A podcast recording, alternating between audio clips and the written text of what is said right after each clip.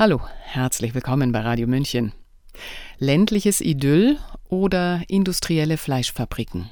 Selbstbestimmte Bauern oder Landwirte unter Konkurrenzdruck, lobbyierte Subventionsempfänger oder abhängige Agrarwirte. Wen sehen wir vor uns, wenn wir von unseren Bauern sprechen? Über Subventionen lässt sich trefflich streiten. Ob überhaupt, wie hoch, wofür. Oder gar die Frage, wie frei oder reguliert soll der Welthandel tatsächlich sein, der die landwirtschaftlichen Produktionen marktunfähig oder fähig macht? Was fördert die ökologische und regionale Landwirtschaft? Das war die Frage, die vor allem die Grünen beantworten wollten. Und jetzt? Die Bauernproteste sind legitim und werden gleichzeitig von allen Seiten benutzt und geframed. Was die Menschen auf der Straße eint, ist die Unzufriedenheit mit der aktuellen Regierung. Der Jurist und Autor Milos Martuszek meint, diese Demonstrationen könnten die Initialzündung für eine grundlegende politische Veränderung in Deutschland sein. Hören Sie seinen Text The Power of the Bauer. Sprecher Ulrich Alroggen. Proteste sind ein Kuriosum der Demokratie. Eigentlich denn wenn Demokratie im Kern darin besteht, dass gewählte Interessenvertreter nur das Beste für ihre Wähler wollen, braucht es sie im Grunde nicht. Es gibt ja Wahlen. Doch dieser Gleichklang zwischen Regierenden und Regierten, zwischen dem Souverän und seinem Repräsentanten funktioniert nicht mehr. Vielleicht funktionierte er nie, war immer ein frommer, naiver Wunsch. Und in Deutschland, so der Eindruck vieler, funktioniert vieles gerade besonders schlecht bis gar nicht. Spätestens dann ist Protest der letzte Ausweg. Die Bauernproteste ab dem 8. Januar 2024 können den Beginn einer politischen Wende bedeuten, wie sie das Land seit 1989 nicht mehr gesehen hat und tatsächlich dringend braucht. Deutschland ist sklerotisch geworden, dogmatisch verbohrt, verrannt in die falsche Richtung utopischer Ideen, angeführt von Berufspolitikern, Ideologen und ahnungslosen Minderleistern. Jetzt beginnt das eigentliche Projekt, hatte Karl Lauterbach zu Beginn der Legislatur auf Twitter geschrieben, mit einem Selfie eines feist grinsenden Trios, Baerbock, Habeck und er, die in der Regierung eines vergesslichen und führungsschwachen Kanzlers scheinbar vor allem ein Ziel haben, die Demontage Deutschlands durch Sabotage, stets natürlich im Mantel des Guten. Was soll man sagen? Es läuft. Lauterbach zerstörte die Gesundheit, Baerbock die Außenreputation, Habeck die Wirtschaft und Energiesicherheit. Cem Özdemir hat sich scheinbar die Landwirtschaft vorgenommen. Nein, dieser Protest ist wahrlich kein Wunder. Er ist die natürliche Reaktion von äußerst hart arbeitenden Menschen, denen eine Riege von Nichtskönnern in der Politik nicht nur nicht unter die Arme greift, sondern ständig besserwisserisch in den Arm fällt. Und damit die Existenz der Bauern sowie die Versorgungssicherheit eines ganzen Landes gefährdet. Am größten ist das Höfesterben übrigens in Söders Bayern, während man dort größenwahnsinnig davon träumt, in den Weltraum zu fliegen, siehe Bavaria One. Erst Berlin, dann Davos, im Grunde müsste der Protest sich beim Treffen des World Economic Forum ab dem 15.01. abspielen. Dort wird am Reißbrett mit der Versorgungssicherheit der Welt gespielt.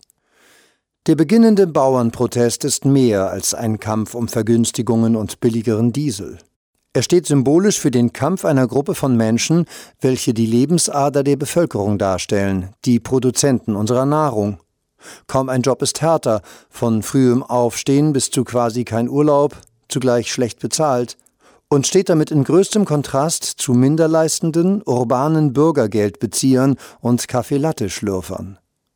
Nirgendwo kommt die Diskrepanz zwischen ideologischer Verirrung und analoger Korrektur besser zum Ausdruck als in einem Aufstand von Bauern. Frankreich und die Niederlande können ein Lied davon singen. In letzterem Land haben Bauernproteste bereits zu einem Politikwechsel geführt. Kaum ein Kampf ist zudem symbolischer. Wer Schach spielt, weiß, am Anfang bewegen sich die Bauern und am Ende fällt der König. Der Diesel jeder Protestbewegung sind grundsätzliche Gerechtigkeitsfragen.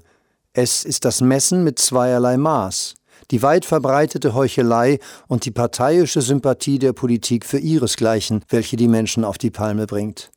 War es von der Antike über 1789 bis 1989 je anders?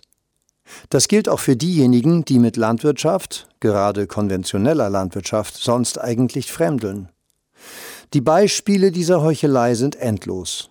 Ein Christian Lindner ermahnt Bauern zu verhältnismäßigen Protesten, während seine liberale Partei sich für eine Impfpflicht einsetzte und scharfe Kriegstreiberei befürwortet. Als Robert Habeck vor kurzem von protestierenden Bauern in Schleswig-Holstein davon abgehalten wurde, ein Schiff zu verlassen, rückten Medien und der Bundesoberbetroffenheitsbürokrat Steinmeier dies in Richtung eines Angriffs auf die Demokratie, während täglich arbeitende Pendler von Klimaklebern wie selbstverständlich daran gehindert werden, ihr Brot zu verdienen und dem Staat die Steuerkasse vollzumachen. Es wurde sogar vermeldet, dass auf dem Schiff Kinder waren, die Angst gehabt hätten, freilich ohne direkten Kontakt zu den Protestierenden. Wer entdeckt denn da plötzlich das Kindeswohl? Wir wissen alle, welche Regierung sich während der Pandemie die Strategie ausgedacht hat, Kinder mit Angst und Schrecken zu terrorisieren und mit einem schlechten Gewissen zu manipulieren. Man könnte die Reihe von Beispielen unendlich fortsetzen. Die Politik der letzten Jahre hat sich ihre Kannegülle nebst Entlassungspapieren wahrlich verdient. Bei diesem Protest kann vieles anders sein. Es kann der Beginn einer weitaus größeren Protestbewegung sein, bis hin zu einem Generalstreik und zu einem grundlegenden Politikwechsel. Dieser Protest wird wohl das Ende der schlechtesten demokratischen Regierung aller Zeiten in Deutschland bedeuten.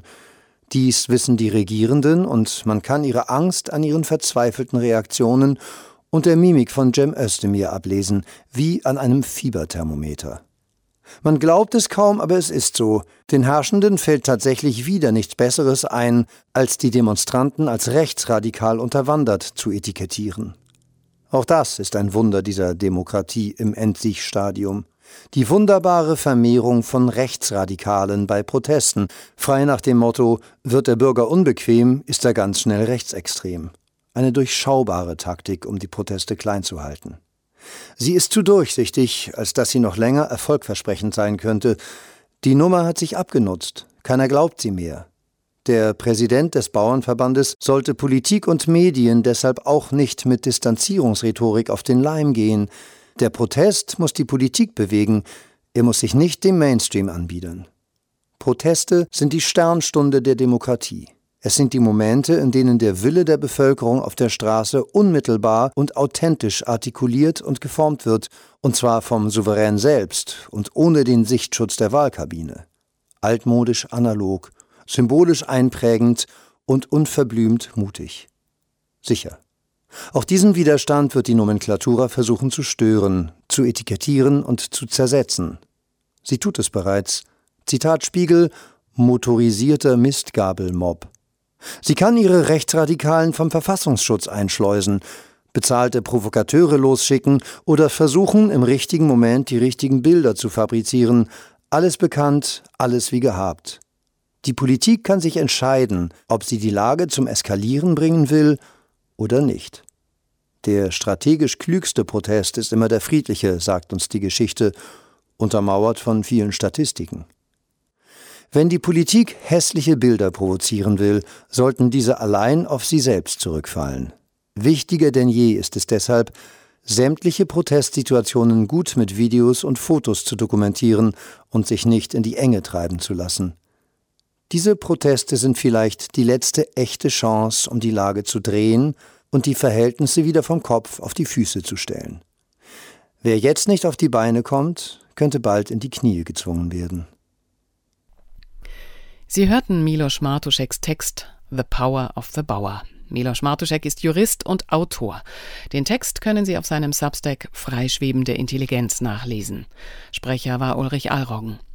Mein Name ist Eva Schmidt und ich wünsche Ihnen einen angenehmen Tag und Abend. Ciao. Servus.